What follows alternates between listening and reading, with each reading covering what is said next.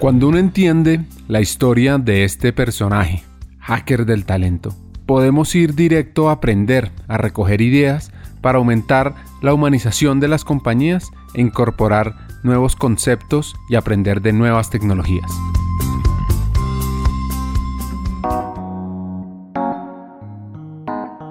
Este lado B es un aprendizaje sobre el ADN, sobre la genómica, sobre el talento.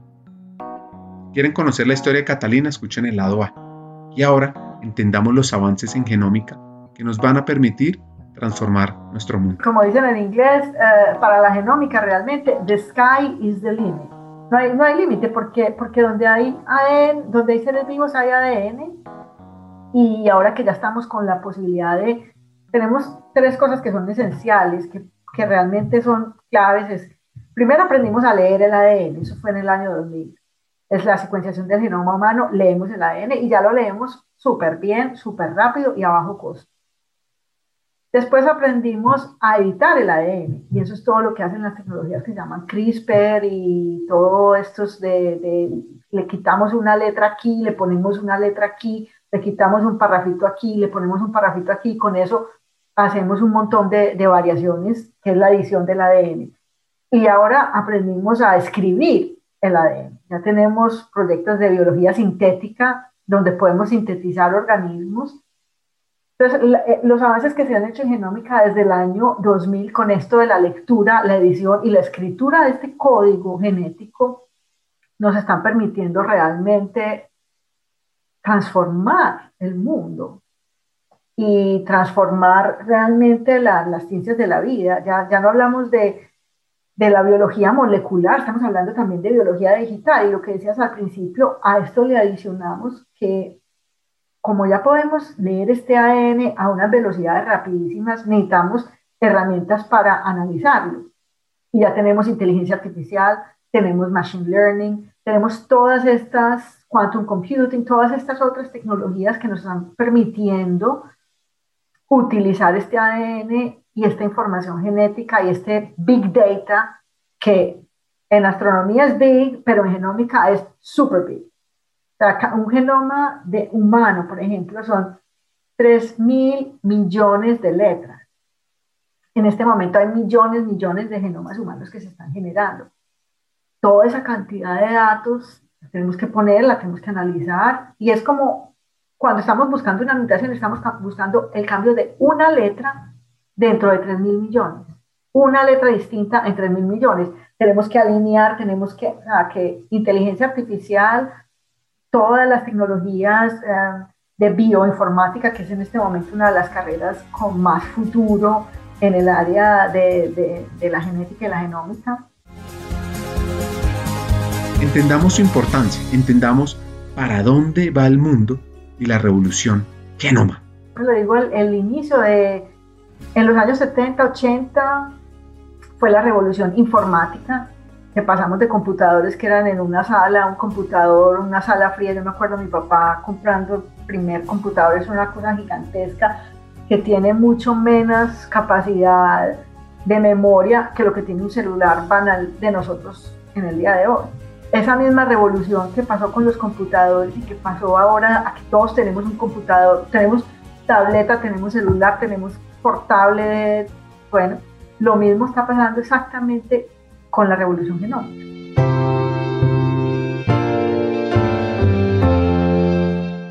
Miren toda esta evolución en campos tan diferentes. Voy a hacer una explicación antes. Un marcador genético es un segmento de ADN con una ubicación física conocida en un cromosoma. Básicamente yo puedo rastrear qué es lo que está pasando. Es como si yo pudiera ver Waze y ver por dónde va mi carro. Los marcadores genéticos pueden ayudar entonces a vincular una enfermedad hereditaria con el gen responsable. Y así, los segmentos de ADN que se encuentran cerca en un cromosoma tienden a heredarse juntos. Así que los marcadores genéticos se utilizan para rastrear la herencia de un gen cercano que aún no ha sido identificado, pero cuya localización aproximada es conocida. Esto para el futuro de las curas con tantas enfermedades nuevas que pueden desarrollarse es crítico. Ahora pues ya lo estamos viendo. En el cáncer, por ejemplo, estamos pasando de, de pensar en si pensamos en el cáncer de seno, ya estamos, o en muchos cánceres, estamos pasando de, de, concentrarnos en el tratamiento a mirar la prevención o la detección mucho más temprana del cáncer, muchas veces utilizando marcadores genéticos. Otras cosas, por ejemplo, importantes para el planeta. Nosotros aquí tenemos programas de reforestación basados en marcadores genéticos, donde se seleccionan los árboles que son los super absorbentes de carbono, bombas absorbentes de carbono que absorben más. No todos los árboles absorben al, mismo nivel. Y tenemos marcadores genéticos que pueden ayudar eh, a hacer esta. Entonces, si pensamos en el cambio climático, si pensamos en, en todo lo que hay alrededor del planeta, los marcadores genéticos nos ayudan y la genética y la genómica en general es una tecnología que, va, que realmente tiene unas aplicaciones en todos los sectores, la salud y todos los sectores de la economía. Entonces, claro, yo me siento súper afortunada, no solamente de estar en genética y en genómica, pero estar en genética y genómica ahora, que es el momento donde esta revolución está explotando. Y lo, y lo más interesante es que con el COVID, además, hemos visto, yo lo veo, hasta, lo en Colombia, que, que ahora con las variantes, por ejemplo, la única forma de saber si un si hay una variante o no hay una variante, es secuenciar el genoma del virus. Las 30.000 letras del virus nos van a permitir saber si este es un variante P1 del Brasil o B117 de Inglaterra o si esta es la cepa inicial que tuvimos en Colombia. Y ya oímos políticos en Colombia hablando de vigilancia genómica, ya oímos personalidades alrededor del mundo hablando de vigilancia genómica que la pandemia de cierta forma también ha puesto, y en Canadá pues ha puesto la, la, genómica en, en, el, en, los encabezados de los periódicos, en las noticias, en, en el noticiero de las 7, donde todo el mundo ve la noticia, estamos hablando de genómica, mostrando un laboratorio diciendo que es importantísimo secuenciar al virus. Todas esas cosas creo que están también dándole una nueva dimensión a la genómica ahora y digamos que un impulso para que esta tecnología se posicione también no solamente para esta pandemia, sino ayudarnos a estar listos para futuras pandemias, porque esta no es la última. Fue la primera, pero no va a ser la última. Hagamos una pausa. Hackers del Talento busca humanizar las compañías, compartir experiencias y mejorar la realidad laboral en Hispanoamérica. Necesitamos de una comunidad, porque solos imposible. Así que tu apoyo es fundamental. ¿Cómo? Compartiendo nuestros episodios por WhatsApp, por las redes sociales, suscribiéndote a nuestras plataformas y comentando. Ya hay varios que se han montado en esta comunidad. Gracias a Crip Bogotá por tu apoyo y cerramos esta pausa. Continuemos con el episodio.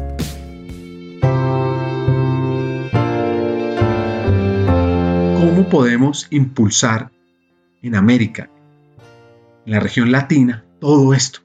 No, yo creo que esa ola no nos ha dejado en Colombia y, pues de hecho yo estoy viendo precisamente ahora empezar a aparecer una serie de, de, compañías en las universidades, una serie de iniciativas, de proyectos.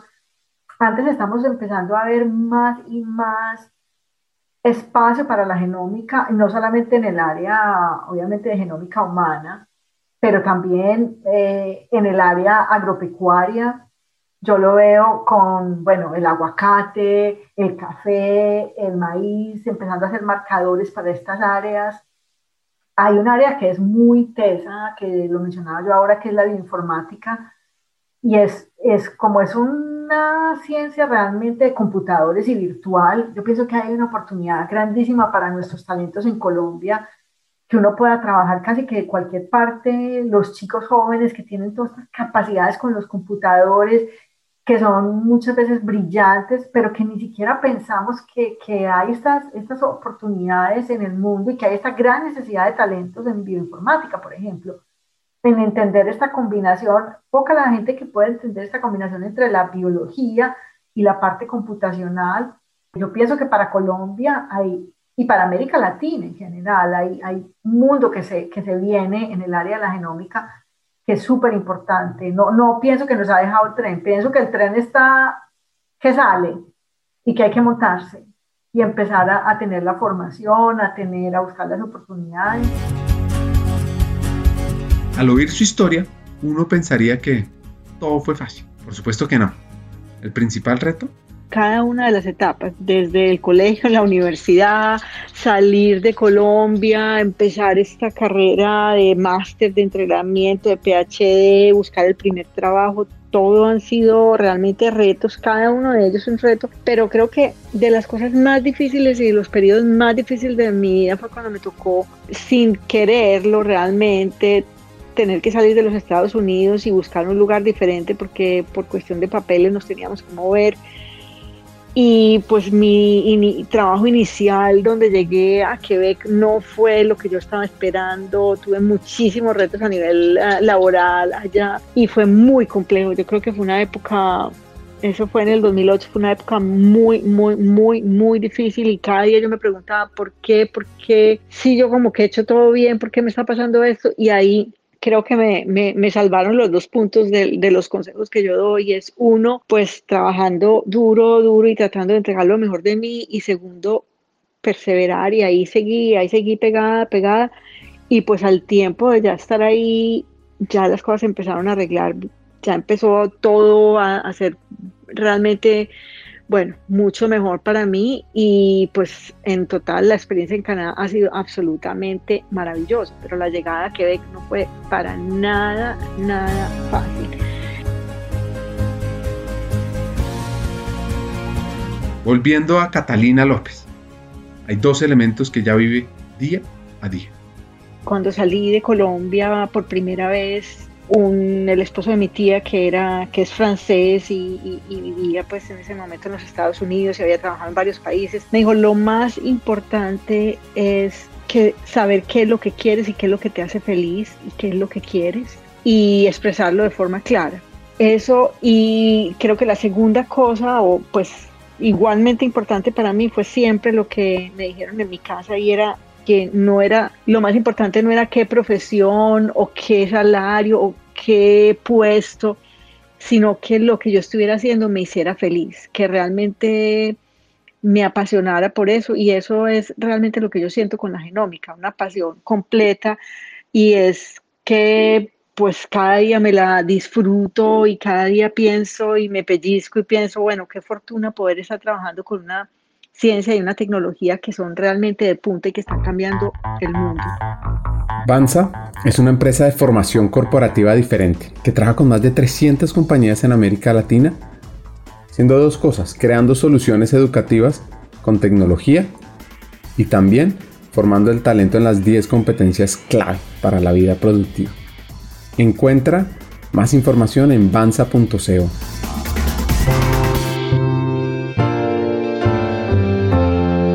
Cuatro hacks que nos deja, y especialmente para generar inclusión en un campo crítico para la evolución de un país hacia el desarrollo, para la evolución de diferentes industrias, la ciencia.